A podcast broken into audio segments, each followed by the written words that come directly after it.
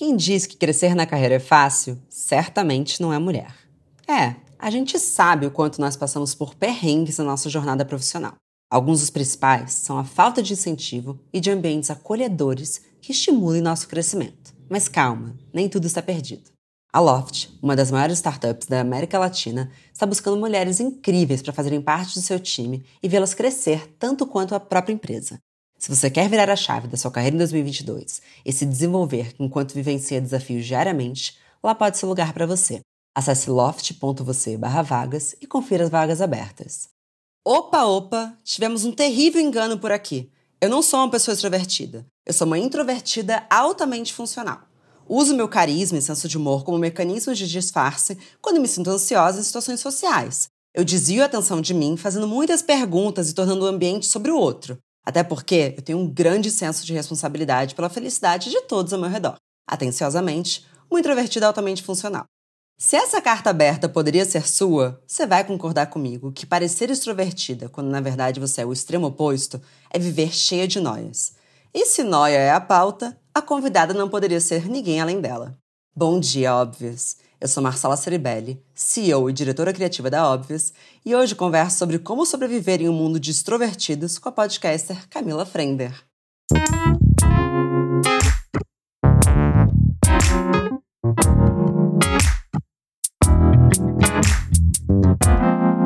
Bom dia, Óbvias! Bom dia, Cami. Bom dia. Você falando, eu já estou entrando numa noia gigantesca, porque você falou um termo que eu acho maravilhoso, que é, é funcional. Como é que é que você falou? Antissocial? Introvertidos altamente funcionais. Introvertido funcional. E eu falo uma coisa que eu acho que é a mesma coisa, só que é o contrário. Eu digo que eu sou antissocial extrovertida. Olha a loucura. Então, eu sei, mas eu não quero colocar mais noia na sua cabeça. Eu até tenho isso no roteiro. Não colocar noia na cabeça da Camila. Ela já tem suficientes. Já começamos mal, porque assim, a minha cabeça agora dá do peso de um estádio de futebol. Então eu não sou antissocial extrovertida ou você acha que isso que a gente está falando é a mesma coisa? Eu acho que é um pouco diferente, porque para resolver a sua noia, eu pesquisei cientificamente, porque eu sabia que você não ia sossegar. Então, o que acontece com o extrovertido? Tem um desregulamento de dopamina entre quem é introvertido e quem é extrovertido. Isso é ciência. Extrovertidos, eles são mais viciados na dopamina, da recompensa do social. Então, quando que é dopamina? Quando você se sente aceito, quando você faz alguém rir, é a sua comprovação de que você é útil no mundo. Isso é dopamina. O extrovertido, então, ele fica até o final, até o bar fechar, até a festa acabar, porque para ele vale muito a pena o esforço social. Todo mundo cansa com o esforço social, mas o introvertido cansa antes. Para o introvertido, essa dopamina não é tão viciante. Para ele tá tudo certo. Vale a pena ficar até o bar fechar, Camila? Não, não vale. O que eu sinto é que eu já vou planejada para entregar tudo que eu tenho. E eu tenho essa satisfação de conseguir enganar. Sabe? Essa coisa do, porra, fui bonito ali, falei legal com aquela pessoa, não pareci idiota com aquela outra, segurei um sorriso conhecendo aquela pessoa que eu não tinha o menor interesse de conhecer. Agora eu não tenho mais nada para entregar, então eu preciso soltar uma bomba ninja aqui e desaparecer. Mas eu chego vibrando. Eu chego falando, cara, eu fui gigante. Eu falei de batom, sem saber sobre batom. Quando eu chego em casa depois do evento, eu não chego tão exausta. Eu fico exausta no evento e no trajeto. O Bruno, que trabalha com a gente, né, Má? Ele morre de rir, porque na época que a gente estava né, pré-pandemia, a gente ia ter reunião em cliente, né? Aquelas coisas que. Eh, pré-call, né? Que a gente é tudo call quando eu entrava no Uber, eu deitava às vezes no colo dele, porque eu estava tão sem nada que até uma coisa que a Deia do Não Inviabilize falou uma vez no Noia, que tem uma, uma perda de carisma que ela só volta se você deitar. Nem que você vá dentro de um lavabo, numa festa, e deite no chão do lavabo. Sabe? Existe um lugar onde só volta se você deita. Você já percebeu isso? Um, me apresenta a ideia, eu sou apaixonada por ela. Dois, eu às vezes entre calls dou uma deitada no chão do escritório. Olha, para recuperar. para recuperar, porque tem um carisma que ele só volta se você deita. Aí eu deito, deito no colo do Bruno, deito no táxi, deito onde for. Quando eu chego em casa, eu lembro da minha atuação. E aí me dá um pico de euforia. Falo, cara, eu consegui, eu entreguei, eu peguei o job. Sabe a galinha olhando no espelho, aquele meme? Quem é a guerreira? Você é a guerreira. Vira essa galinha. Mas provavelmente você não ousaria falar que você era introvertida, porque a gente confunde introversão com timidez. E é totalmente diferente, porque o introvertido se vira, você chega, você entrega. O tímido queria muito conseguir, mas ele não consegue, ele tem medo. A gente tira de algum lugar aquela coragem, né? Aquela paciência e tal. A minha melhor amiga, Leca, que eu cito ela em todos os podcasts, coitada, ela é tímida. Sempre foi. E foi muito doido, assim crescer ao lado de uma pessoa tão tímida tendo essa facilidade para falar com todo mundo. E eu me via, por exemplo, a gente ia no shopping e eu queria ver uma calça. Assim, a minha maior dificuldade não era falar com a vendedora, era ter o dinheiro para comprar a calça que eu estava afim.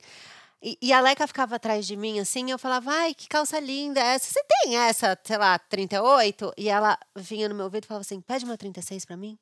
Eu tinha que pedir porque ela tinha vergonha de falar com a vendedora. Aí eu fui entendendo, peraí, então tímida eu não sou. Eu posso não gostar de certas situações, mas tímida eu não sou. Eu já sabia que nesse lugar de tímida eu não tava. É, eu era muito tímida, né? Falei disso no episódio passado com a Berta. Eu era tímida e introvertida. Então era difícil para mim, porque não só é, demandava muito de mim, como eu também não conseguia. E aí a minha mãe me colocou no teatro. Hum, isso ajuda, é. Ajuda muito, ainda mais na hora certa, né? Eu entrei no teatro com 10 anos. Porque antes a minha atividade era ginástica olímpica, inclusive a gente tem isso em comum, né? Super, eu era super da ginástica olímpica. Que a gente fez ginástica olímpica no mesmo clube. Aham. Uhum. muito bom. É muito bom. O colanzinho. Era um colanzinho pink, não era? Isso, era. Era tudo. Será que a gente competiu juntos? Você chegou a competir? Eu cheguei, mas eu sou mais velha que você. Na época dava muita diferença. Porque, ó, você tem quantos anos? 31. Ah, tá vendo? Imagina, a gente tem nove anos de diferença.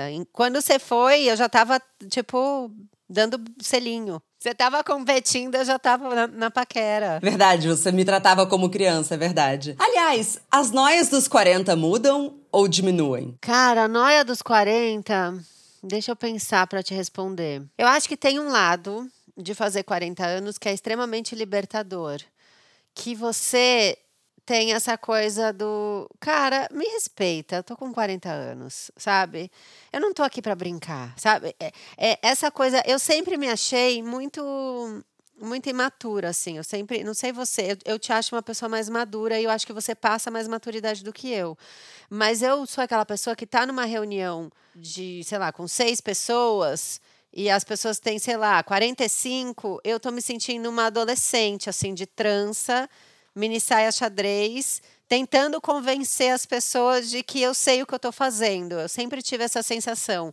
O 40, ele me tirou um pouco disso, porque, cara, eu vivi 40 anos, eu já vi muita coisa, eu já fui feita de idiota, eu já fiz pessoas de idiota, eu já fiz coisas que eu me arrependi, eu já sei os meus limites. Isso é o mais importante do 40 anos, principalmente em relacionamento. Eu acho que eu já falei em vários podcasts que eu demonstro carinho e amor resolvendo o problema dos outros. Eu não sou uma pessoa de abraçar, dar beijo, mandar cartinha, falar que eu amo. É, não sou essa pessoa.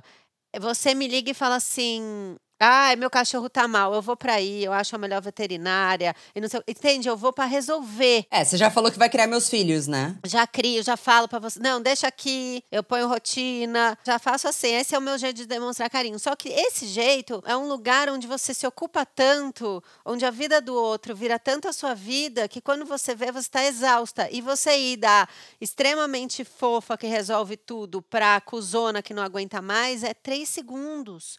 Então, com 40, eu comecei a falar: não, eu posso ajudar essa pessoa, mas eu posso até aqui, porque eu estou cansada, porque eu tenho a minha vida, porque eu tenho a minha rotina. Antes, pré-40, eu acho que eu passava muito essa barreira, assim, do tanto que eu posso me dedicar para o outro e do tanto que eu estou me acabando para fazer pelo outro. Então, isso foi uma coisa que me acendeu muito um alerta, assim, opa, temos que pôr limite.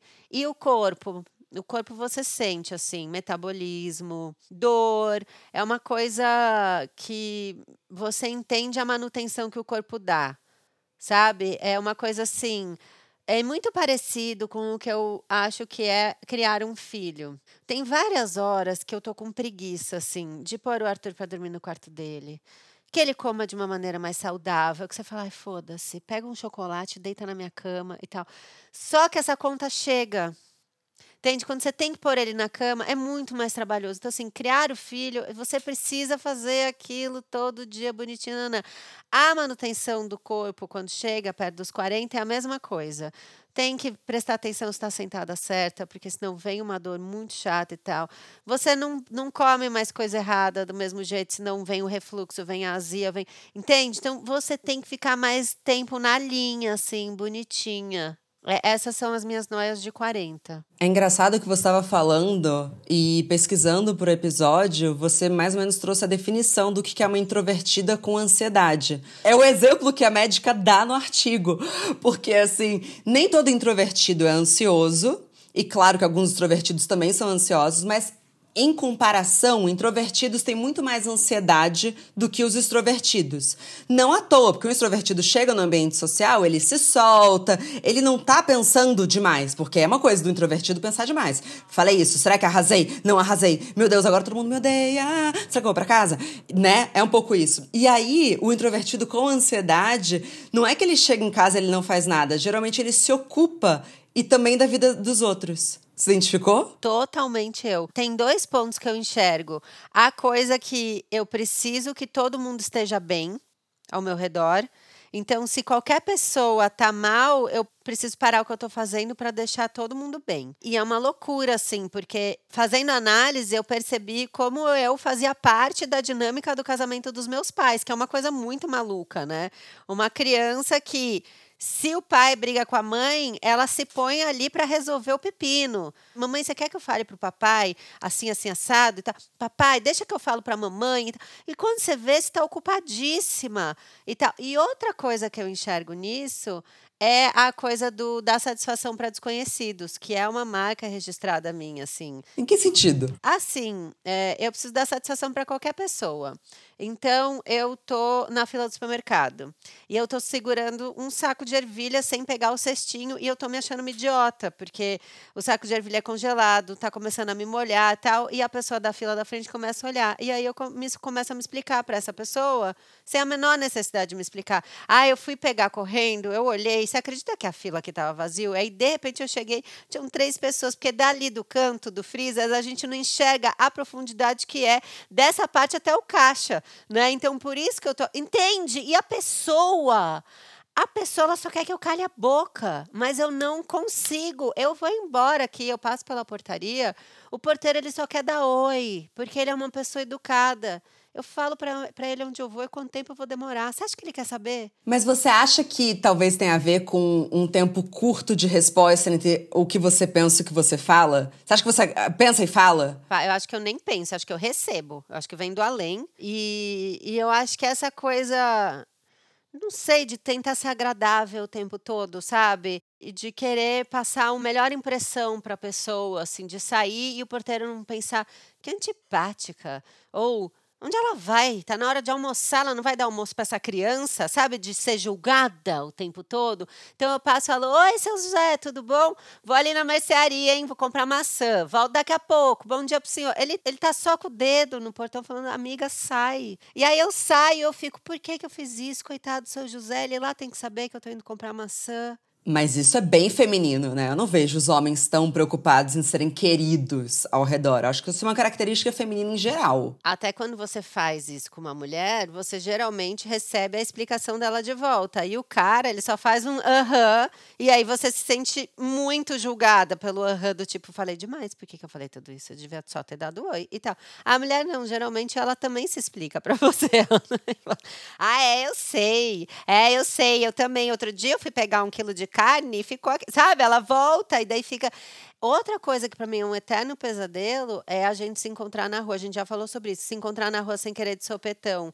É o que em inglês eles falam small talk, né? Para mim isso é uma tortura. É uma tortura para mim, uma tortura. Não sou preparada. É, então eu preciso me preparar socialmente, porque eu acho que pra gente é muito cansativo, justamente porque se você tá fazendo algo espontâneo, tem menos carga mental. Mas se há um esforço para você, você tem dois esforços. Então, o fazer e o pensar. Então, eu muitas vezes estou fazendo algo pensando o que, que essa pessoa vai achar. Então, outro dia eu fui pedir um iFood e aí eu falei, Renato, você acha que é muito caído eu pedir só um docinho de 13 reais? Aí ele, caído para quem? Eu falei, não, para quem tá no restaurante, você acha que vão achar que eu tô fazendo muita. ele falou, só pede o docinho. Eu te entendo tanto. E aí pensa no motoboy. Imagina se o motoboy tá sabendo que ele veio até aqui trazer 13 reais. Eu vou ter que dar caixinha, eu vou ter que dar a de 5 reais para compensar. Agora eu quero um doce que vai custar 18. E aí não pede, para não incomodar. E a pessoa não vendeu 13 reais por culpa sua. É um horror. Eu tô exausta. Renato, mas ele só tá ganhando. E outro dia eu também falei, mas que plateia invisível é essa que eu tô criando? Pedi um japonês, aí veio do chat, oi Marcela, tudo bem? São um ou dois rachis? Eu falei, será que eu pedi muito? Porque era só pra mim. Aí eu falei, dois rachis. Mas era só para mim, porque eu não quis parecer muito gulosa.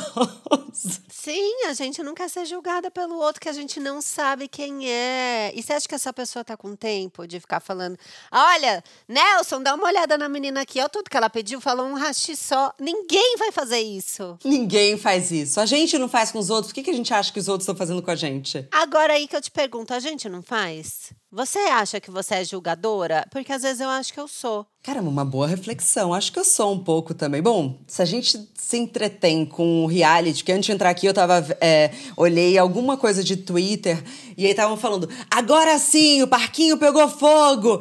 Falei, nossa, que loucura, né? A gente tá realmente torcendo para as pessoas mostrarem o pior delas para que a gente possa julgar. O julgamento é um certo entretenimento, mas a gente tem que tomar cuidado, né? Porque a gente não gosta quando fazem com a gente. É, o reality show, eu acho que a gente quer ver o pior das pessoas porque a gente conhece o nosso pior.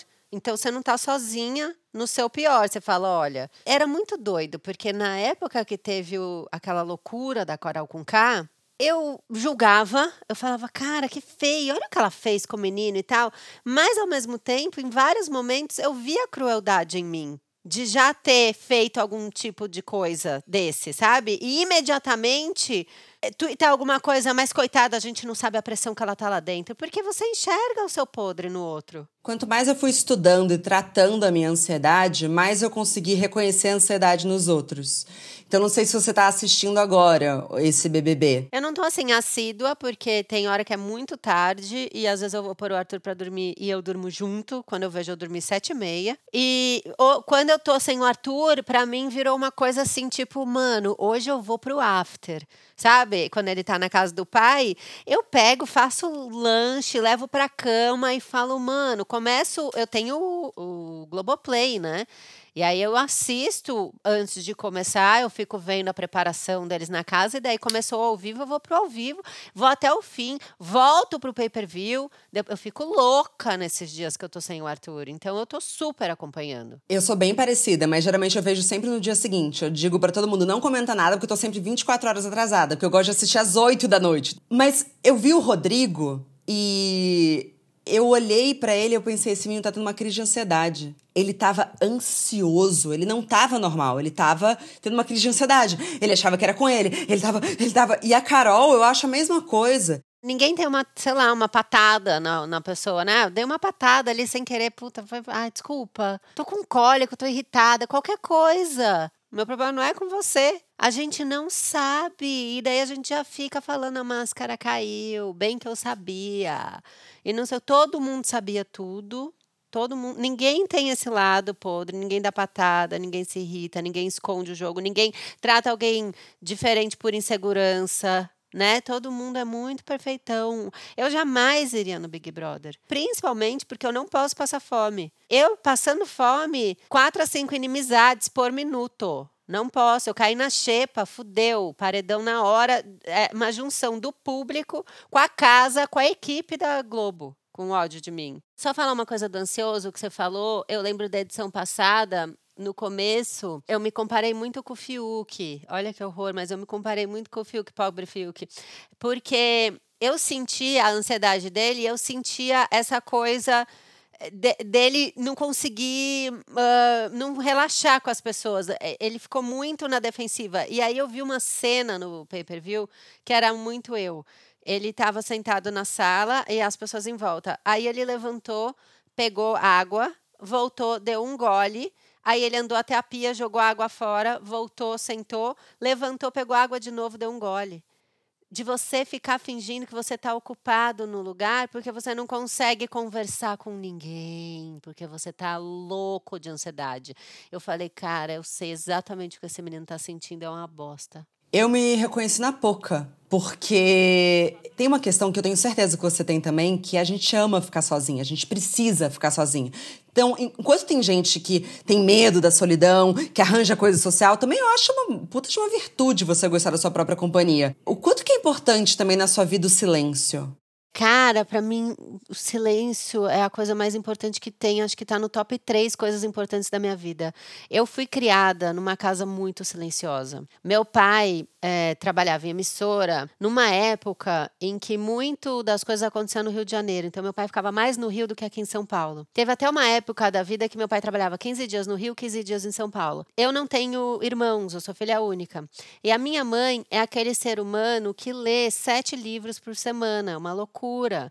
Minha mãe não, não liga música. É, a minha mãe sempre fez as coisas sozinhas, porque ela era dona de casa. Então, não era aquela coisa que tinha funcionário na casa e tal. Era uma casa extremamente silenciosa. Era eu e minha mãe, e minha mãe lendo. A minha mãe não vê TV e tal. Então, eu cresci nesse silêncio. Eu até tenho, e, e eu acho que o Arthur, apesar de ser bagunceiro e tal, a professora já veio falar comigo que ele tem alguma sensibilidade de, de barulho. É, eu, se eu tô num restaurante que tá muito blá blá blá blá blá blá blá blá blá, blá começa a me dar um, uma pequena vertigem, assim, e eu começo a sentir um início de pânico. Um, galpão. Se eu vou. Na época que eu era casada com o Antônio, que ele é artista plástico, a gente ia muito em exposição, né? Que é dentro de galeria. A galeria tem um pé direito alto, geralmente, né? Então, aquela voz reverberando. Ali eu também começo a suar, começa a me dar um mal-estar, assim. Então, tem algum lugar do barulho em que me ativa um alerta. E o Arthur, eu já percebi, as músicas que ele gosta, a gente ouve super alto no carro. Ele ama Katy Perry, Billie Eilish é, que são músicas que estão em filmes, né? Madagascar, esses filmes assim. Ele adora. Mamãe mais alto. Outro dia eu falei, filho, eu vou te dar um fone, porque a mamãe não consegue ouvir tão alto assim no carro. Mas teve uma vez que a gente foi numa fazendinha e tem uma hora de guerra de bexiga que eles ligam um funkzão assim. Ele falou: Mamãe, eu não consigo ficar aqui. Põe a mão na orelha.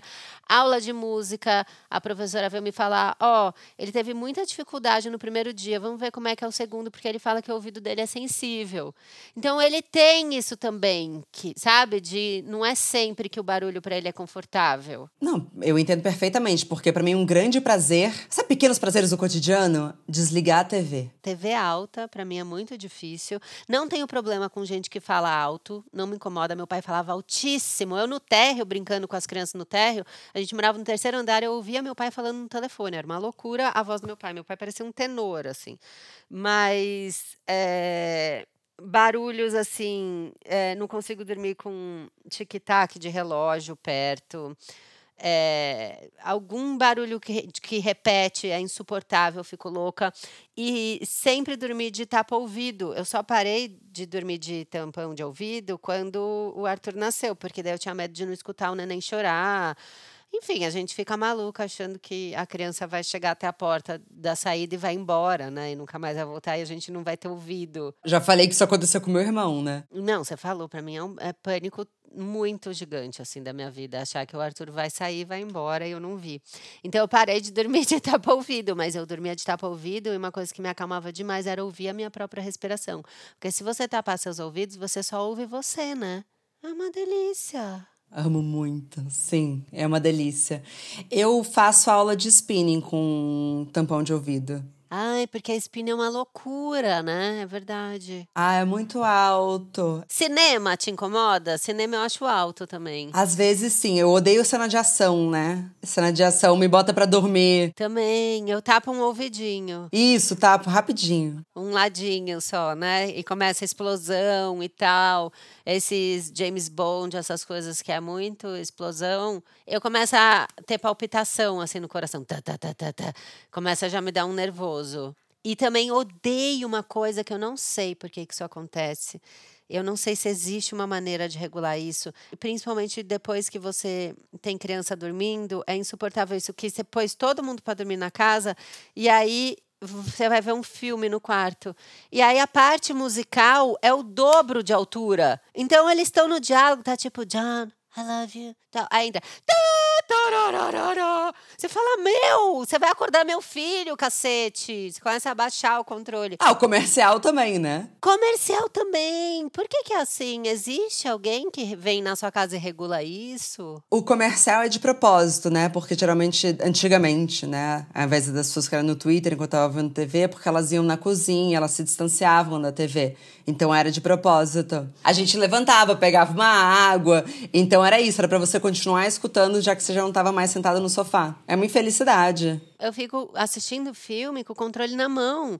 Aí tá o diálogo, eu aumento. Entra a música, eu abaixo. Sempre na, no nervoso, assim. Não consigo relaxar nem pra ver um filme. Cami, você postou outro dia um conflito de escorpiana, mas eu acho que é de uma introvertida altamente funcional, que é vontade de ficar sozinha versus o desejo de se sentir querida e receber carinho. Qual que é o equilíbrio? Cara, deve ser muito difícil namorar comigo, porque eu vejo várias vezes que às vezes eu crio um desconforto na relação, porque eu tô com vontade de ficar sozinha e parece que eu tô com bode da pessoa. Então eu respondo curto, sabe? A pessoa fala: "Ai, que legal". Aham. Sabe? Eu tô com preguiça de pegar para falar. Eu não tenho essa eu não tenho vontade de pegar para falar. E daí a pessoa recua e daí eu fico achando que eu fui excluída, sabe? Porque aí forma-se um núcleo na casa do André com as crianças, onde tá todo mundo dando um tempo porque a mamãe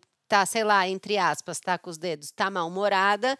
E aí eu chego lá e fica todo mundo olhando, tipo, ela vai dar bronca ou ela veio legal? Porque é difícil reconhecer, sabe?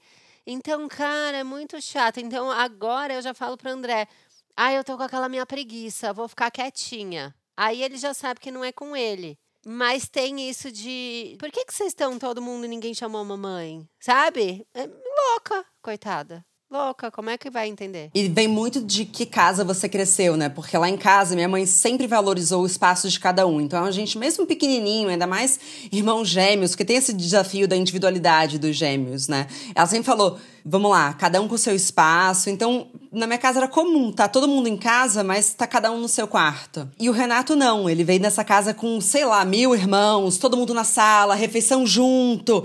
Então, foi um pouco desafiador para mim equilibrar entre, puta, sei lá, era uma coisa normal para mim, por exemplo, hora do almoço, hora do jantar, pegar um prato e jantar. Ele falava: Você já jantou? Eu já. Aí eu entendi que tem pequenos rituais que são muito importantes. É, mas ele também teve que entender. Esse, eu tenho igualzinho você, Cami. Igualzinho. Falo, vou dar uma deitadinha. É só um momento que eu tô no quarto sozinha. Só para recarregar energia. Mas aí você, você, se sente carente às vezes? Eu me sinto. Eu sinto, eu acho que é uma mistura de coisas. Eu tenho esse negócio de, de precisar ficar quieta um tempo. E eu tenho esse negócio de demonstrar o amor com atitudes, né, com ações, que é uma forma, né, dentro todas as formas que a gente tem, essa é uma real que, que existe, tá ali catalogada, bonitinha e tal. E aí a pessoa que convive comigo, ela acha que eu não preciso de nenhum tiquinho de romantismo, de fofurinha, sabe? Aquela coisa mais melosa. Ela fala: essa menina não gosta porque ela gosta de ficar sozinha, porque ela não é melosa e tal. E no fundo eu super preciso. Então já teve namorado que chegou meu aniversário, ele falou: "Ai, parabéns" e não me comprou nada. E aí eu fico absolutamente arrasada. E aí ele fala: "Nossa, achei que você zero ia ligar para isso. Você sempre falou que você não gosta de aniversário e tal. Poxa, mas não me compram nada." Não tem, sabe? Vai e compra o buquê do farol, qualquer coisa. Faz uma torrada em forma de coração, ô cacete. A pessoa não sabe, você pega ela de surpresa totalmente. Então, até o parceiro entender a fofurice que você precisa leva um tempo e eu sempre me decepciono com isso. Eu sempre tô triste, eu sempre tô achando que eu dei muito mais do que eu recebi, porque eu demonstro que eu não preciso receber nada. Nossa, eu nunca me identifiquei tanto. Tipo, se fosse um tweet, eu estaria retweetando mil vezes, porque é exatamente isso. E a minha linguagem do amor também são atos de serviço. E os atos de serviço dificilmente são vistos como amor, tanto que é uma das linguagens do amor mais polêmicas, mas é verdade, assim. É, eu não sou muito de abraçar, mas meus amigos sabem. Se você estivesse mudando hoje, eu vou na sua casa com um caminhão, empacoto tudo para você, porque assim, eu vou ser a primeira a servir, e isso é minha maneira de demonstrar carinho. Mas é muito difícil explicar o quanto que eu preciso de carinho nesses momentos. E eu não peço muita ajuda também. Nunca. Isso é um defeito gigantesco nosso. E eu, eu percebi, eu demorei anos para perceber. Eu fui mãe com 35 e eu tinha aquela coisa, cara, botei no mundo, vou criar. Filho é meu, filho não é dos outros. Oi, cara, precisa de alguma coisa? Não, tá tudo bem, tá tudo ótimo. Assim, o peito esfarelando eu fiz cesárea e, e, foi. Eu fiquei muito dolorida da cesárea. Eu já contei em 160 podcasts a hemorroida que eu tive. Então, assim, eu estava absolutamente ferrada e não sinalizava nada para ninguém. Porque tem essa coisa do eu sou forte. Eu, eu dou conta. O eu dou conta é a maior roubada que existe nesse tipo de personalidade. Assim, a gente tem muito isso. Eu dou conta desse trabalho, eu dou conta de fazer essa relação dar certo. São, são compromissos muito importantes que não dependem só de você e que você toma para si. É a maior roubada. E eu fui só pedir ajuda a hora que eu tava assim vou usar o literalmente, porque eu estava deitada em posição fetal, chorando no chão do banheiro. Mãe, você pode. Minha mãe morava no meu prédio. Mãe, desce aqui um pouquinho. Assim, amada, eu tô aqui, eu sou sua mãe, eu sou a avó dessa criança me deixa dar comida, me deixa dar banho, vai dormir, porque eu entrei numa loucura que já que eu tinha feito isso, que eu tinha feito esse compromisso de ser mãe, eu não podia pedir ajuda para ninguém.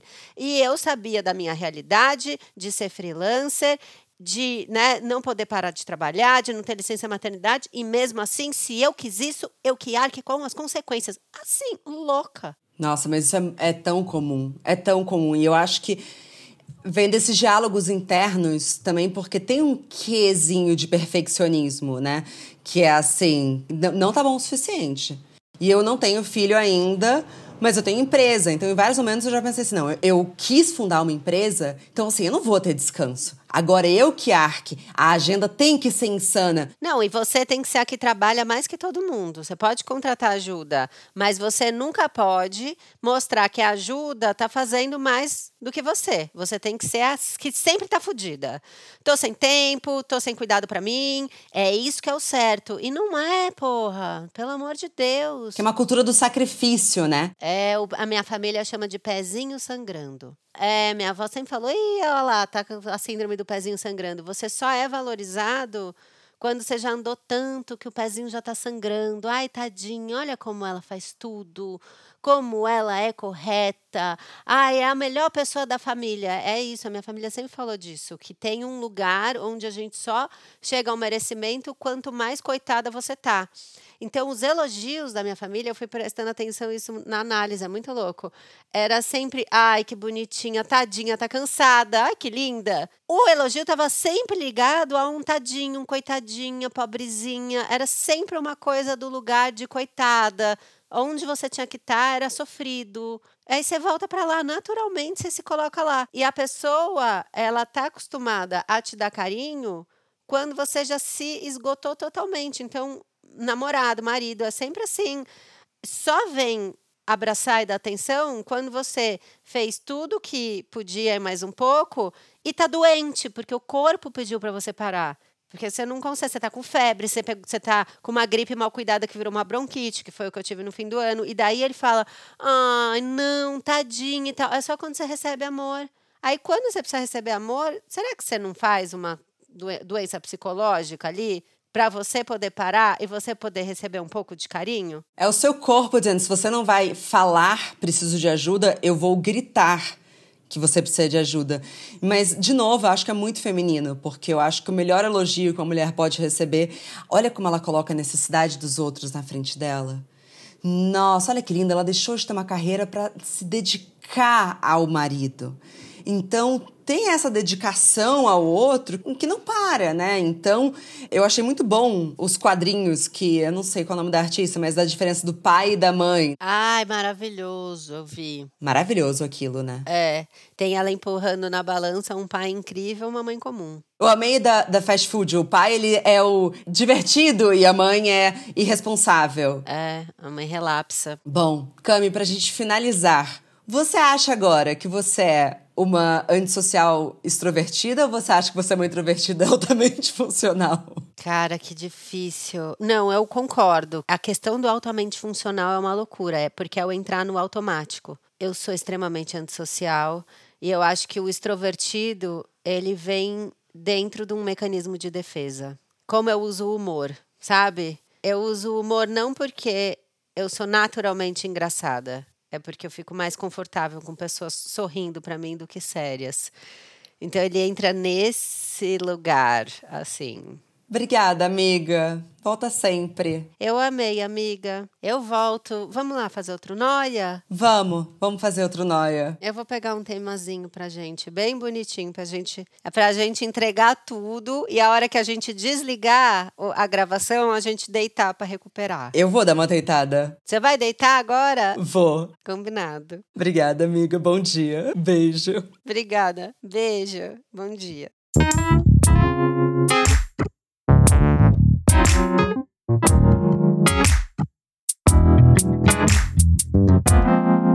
Muito obrigada também a você que nos escutou até aqui. Mas a nossa conversa não tem fim. Continuamos semanalmente na nossa newsletter, que você pode se inscrever no www.obvious.cc, no Instagram, arroba e com comentários e sugestões sempre com carinho, no bomdia.obvious.cc. Bom dia, Óbvias!